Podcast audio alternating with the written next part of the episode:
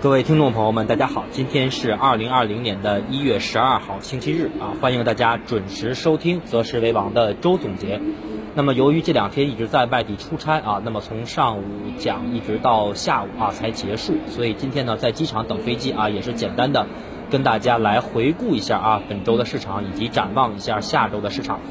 那么这两天啊，有很多新朋友的关注啊。首先呢，感谢大家对于我们《择时为王》节目的关注和支持。那么再有呢，就想提醒啊，这些新来的一些朋友啊，那么建议大家可以把之前我们的节目每期啊，有时间的话你都去回听一下。那么如果你只听一期或者偶尔去听的话，可能对于你自己的投资和你自己能力的提升啊，可能帮助的效果也不会太大。所以啊，建议大家有时间把之前的节目，包括每一次我们的判断啊，包括指数的。高点指数的低点，包括对于行业板块的判断，也希望大家都去回听一下。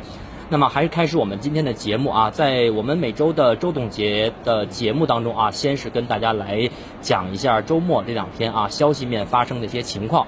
呃，我们先看一下消息面啊，消息面我们看到那个证监会啊，在资本市场的一个论坛当中啊，发表了对于今年二零二零年的一个资本市场的一个发展方向。那么其实这个十几条我都逐一的去解读了一下啊，包括我们看到注册制的推广，包括企业啊提升这么一个发行和上市的质量。包括啊，引导长期资金的入市，那么这个其实都是在我们之前啊，无论是给大家去解读呃中央经济工作会议，还是我们看到政治局会议当中高层反复提到的几个板块和几个主基调，也都是在预期之内。但是我们可以观察到，这一次我们监管层在这个资本市场的论坛当中的一个表态啊，最后一个是把科技监管放到了最后一位。那么这个啊举措。或者说这个表态是不是会意味着啊？那么在未来的一段时间，那么对于个股方面的监管会出现放松的情况，那么也会呃呈现出啊很多的这种妖股呢。那么我们到时候去盘面上再去看一下。那么这是第一个方面啊。第二个方面关于行业的，我们看到呃工信部啊在这个今天上午啊也是对于新能源汽车这块啊做出了很多重要的指示。那么其中就说到了啊，新的双积分制度将于近期来发布。那么其实通过啊这个工信部的这个表态，我们很明显的看到，那么从当前我们说的新能源汽车的上游啊，就是一些锂啊、一些钴啊，包括一些小金属板块当中的标的，那么我认为在二零二零年这些标的已经进入了新的一轮的一个涨价周期啊，所以之前我们一直在反复跟大家说的第三条主线，大家可以具体的去关注一下。但是还是那句话。消息啊，这种利好消息、政策利好出来以后，基本上就是名牌了。那么还是防止啊短线这些个股的一个冲高回落的风险。那么其实从这个啊双积分制度的这个近期发布的表态，包括我们看到近期啊无论是特斯拉概念，包括还有这个新能源汽车的这种种种的利好来看的话，那么无疑现在我们的高层啊是在鼓励汽车企业加大新能源汽车的一个投入。那么对于新能源汽车啊整体的这个产业链来讲，是一个非常重要的政策上的利好。那么新能源产业链啊还有一些整个上上游，包括我们刚才说的锂和钴，还有一些下。游包括一些环保啊、一些检测呀，这方面也会形成一定程度的利好啊。这是我们对于行业板块，我们看到周末消息的一个解读。那么第三块内容啊，我们来看一下，在周六的早上，我们看到有两只个股啊，呃，都是属于科技啊、大科技方向、中小创题材的。那么在业绩上啊，在这个季报上出现了一个明显的一个黑天鹅的事件。一个啊，就是我们知道科技当中的一个白马股啊，三安光电。那么预计二零一九年啊，这个净利润同比是降了百分之六十到七十啊。还有一只呢是北斗星通啊，预计呢在二零一九年亏损。是五点五个亿到六点五亿。其实短期来看啊，那么这两只个股，为什么我们今天会去提到这两只个股的一个基本面的一个年报和季报情况？就是啊，可能通过这两只个股，我们看一下，在周一的盘面会不会像一些题材股，包括前期涨幅过高的一些科技股，带来一些啊这种传染的一个效应。所以说，短线来看啊，科技股我们。周五说的啊，这个半导体五零指数在日线突破箱体的背景下，出现了一个右侧加仓信号。那么周一到盘面上，我们就去看一下半导体五零指数的日线箱体的上沿支撑，当前是否是有效的啊？所以说这两只个股业绩上的黑天鹅，可能会给当前一些高估值、市盈率较高，包括近期涨幅过大的科技股带来短期的回调的风险啊，这个大家要去注意一下。那么外围市场啊，我们看到这个伊朗军方在今天已经承认了啊，我们在呃本周三啊看到的这个啊乌克兰失事的客机啊是伊朗军方的一个操作失误啊造成的一个这个客机的一个坠毁。那么其实现在众说纷纭啊，包括很有很多的这种阴谋论也出来了。那么这里我们不去过多的去评价啊，但是我们说对于黄金和石油，我觉得短线来讲啊，短线就是这两个板块的机会可能也不会太大。因为什么？因为我们看到啊，前期我们看到黄金的一个持续拉升和石油的一个上涨，主要原因就是我们看到美伊事件的一个爆发和升级所导致的。那么也就是说，当前我们看到价格的上涨，那么都已经通过这个价格的上涨提前反映到盘面上了。所以短期啊，这种事件再出现反复，只要没有出现进一步的升级，那么我认为啊，黄金短线还是不建议追高，包括很多的石油的个股啊，这是我们说的消息面。那么我们来讲一下下周啊，我们市场的观点和短线市场的方向，以及啊，那么压力位和支撑位。那么其实我们在上周周总结啊，非常精准的给到大家上证指数的两个位置，一个是三零六六啊，一个是三幺零六。老朋友都知道，我们看到指数啊，正好是打到了三幺零六点，出现了遇阻回落啊，在本周。那么我们也看到了三零六六点附近的一个强支撑。那么从周五我们看到啊收盘盘的走势来看，我们看到由于券商啊出现了一个高开回落，包括中国平安的一个跳水，带动了市场出现了一个高开的一个低走啊，回补了周五早盘的这么一个呃高开的一个缺口。那么也就是说，短期来看啊，市场在前期我们看到从两千九到三千，包括两千九百九。留两千九百多点，我们重点强调啊，剑指三千一。那么近期我们看到啊，在近两三周指数出现了一个快速的向上的一个拉升和涨幅。那么也就是说，短期从技术形态，包括从消息面来看的话，那么短期市场就将进入到一个换挡的阶段啊，换挡的一个周期。那么我们说，短期市场的调整的压力也比较明显，包括上周我们在周总结也强调了啊，在本周的周二、周三，市场大概率会出现阶段性的小高点。那么我们说当前的上证指数，我们说上证指数啊一而再再而三三而衰，多次冲击三幺零六点没有成功，而且我们看到近期的券商也好，保险也好，包括很多权重股都是出现了啊一个熄火的一个迹象。所以说三千一百点附近是我们二零一九年三月份到四月份非常大的一个这个套牢盘的一个筹码的密集区。所以说这个位置啊，我们说还是三幺零六。三幺零六这个位置，如果不出现明显的放量，也就是说上证指数要站到三千亿量能的水平之上，如果没有这个水平的话，那么短期从上证指数的层面上来讲，是很难出现有效的突破。那么创业板指数，我们在周末也包括近期啊，也跟大家去讲了，创业板指数目前的重要的压力区间是在一千九百二十点。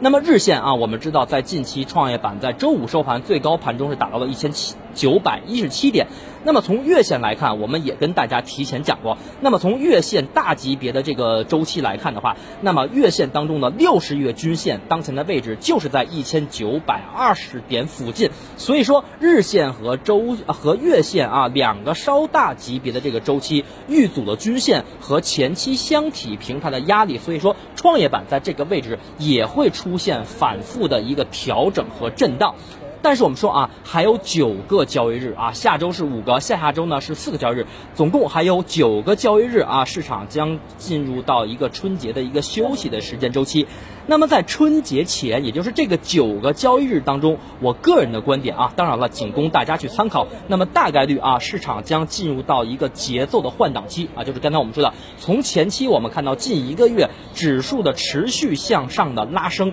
保持一个上攻态势。转为未来一到两周啊，指数可能会走一个窄幅的震荡和调整。啊，但是我们说从中期来看，窄幅的震荡和调整是不改我们说中期啊，也就是说春季行情指数层面挑战三二八八的一个观点啊，大家要明白中期是不变的。那么从当前我们说啊，在上周我们提前跟大家说的周二、周三市场有可能见指数层面的小高点，你现在去回头看啊，当前的市场是又一次的验证了我们左侧提前的这么一个判断的观点。那么从上证指数来看。刚才跟大家去讲到的，目前阶段性的压力还是三幺零六。那么也就是说，未来一周啊，从指数层面来看，大家要紧盯三幺零六点是否会出现放量突破。而且我们要求的这个放量是必须要通过权重股的拉升，因为我们之前说过，只有权重搭台，后面题材股才能出来唱戏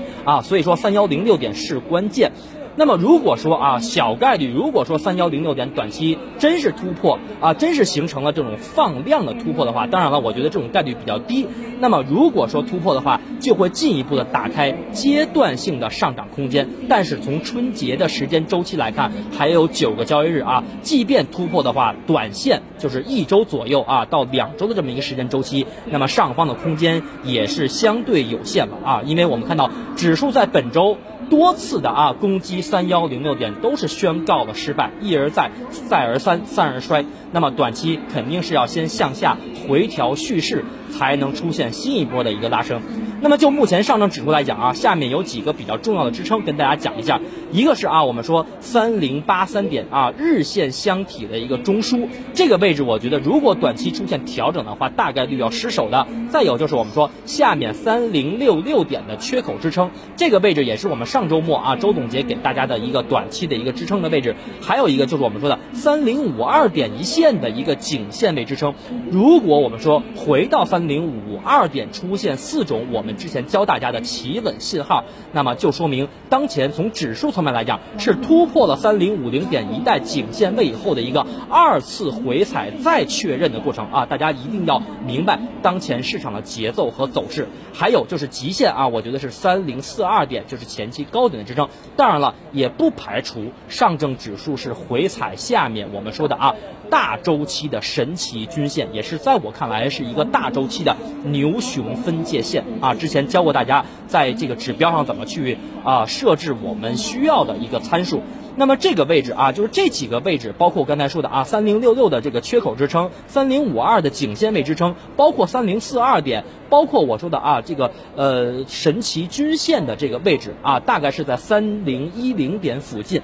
那么这几个位置，我觉得到了以后出现四种企稳信号的叠加，大家都可以分批的进行低吸和加仓啊，这是我从操作上来讲。那么从下周整体来看的话啊，那么大概我们说游资啊前期做的什么网红概念股啊，包括近期反复炒作的一些妖股啊，可能会出现阶段性的退潮。这也是啊，我们前期包括在呃这周的周一周二，我反复跟大家说，做个股的朋友啊，一定要记住啊，短期你要什么卖高买低，找一些刚刚突破我们说的二十一天线，或者是底部刚形成这个多这个均线啊，形成这个多头排列的一个格局的啊，这种标的是你当前需要去寻找的，而不是出现了一个持续拉升啊。当前我们看到已经远离了五日线的上涨，那么远离五日线的上涨，必须从技术形态上要出现回档五日线，甚至破五，有可能出现断头，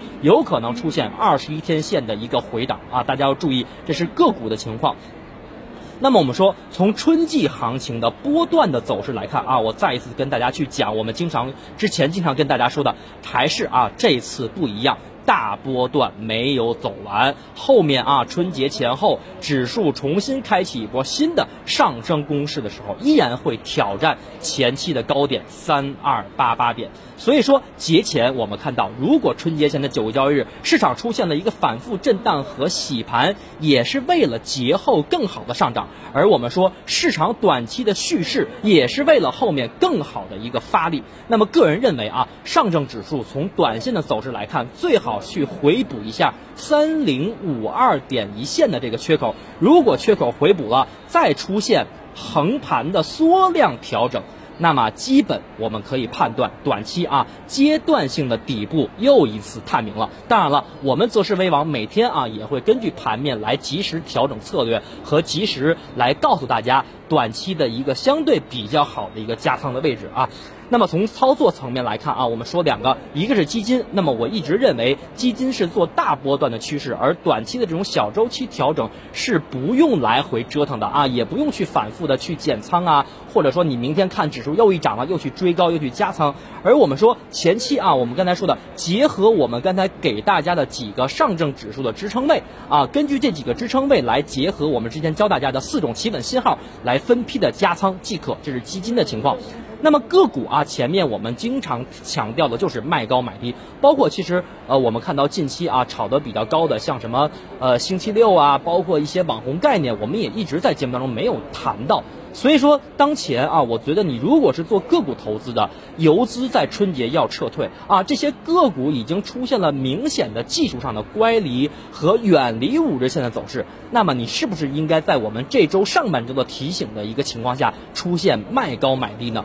更不应该在这个环节、这个背景下去追高它的股价了啊！所以说，个股我觉得还是坚守三条主线，阶段性的做多行情啊，三条主线。呃老听友啊都知道是哪三条。那么后面啊，我们说，如果个股层面在二十一天线附近出现四种企稳信号，那么我觉得还是可以啊，逐步的加仓。最高我认为在节前，大家可以把仓位放到八成左右。但是我不建议大家满仓，因为手里要留子弹啊，因为手里要留子弹。好吧，那么这个啊，就是我们来在本周末啊跟大家分享的择时为王的周总结。那么最后啊，也希望大家能够多多转发我们的节目啊。那么最后感谢大家的收听，我们周一啊，明天再见。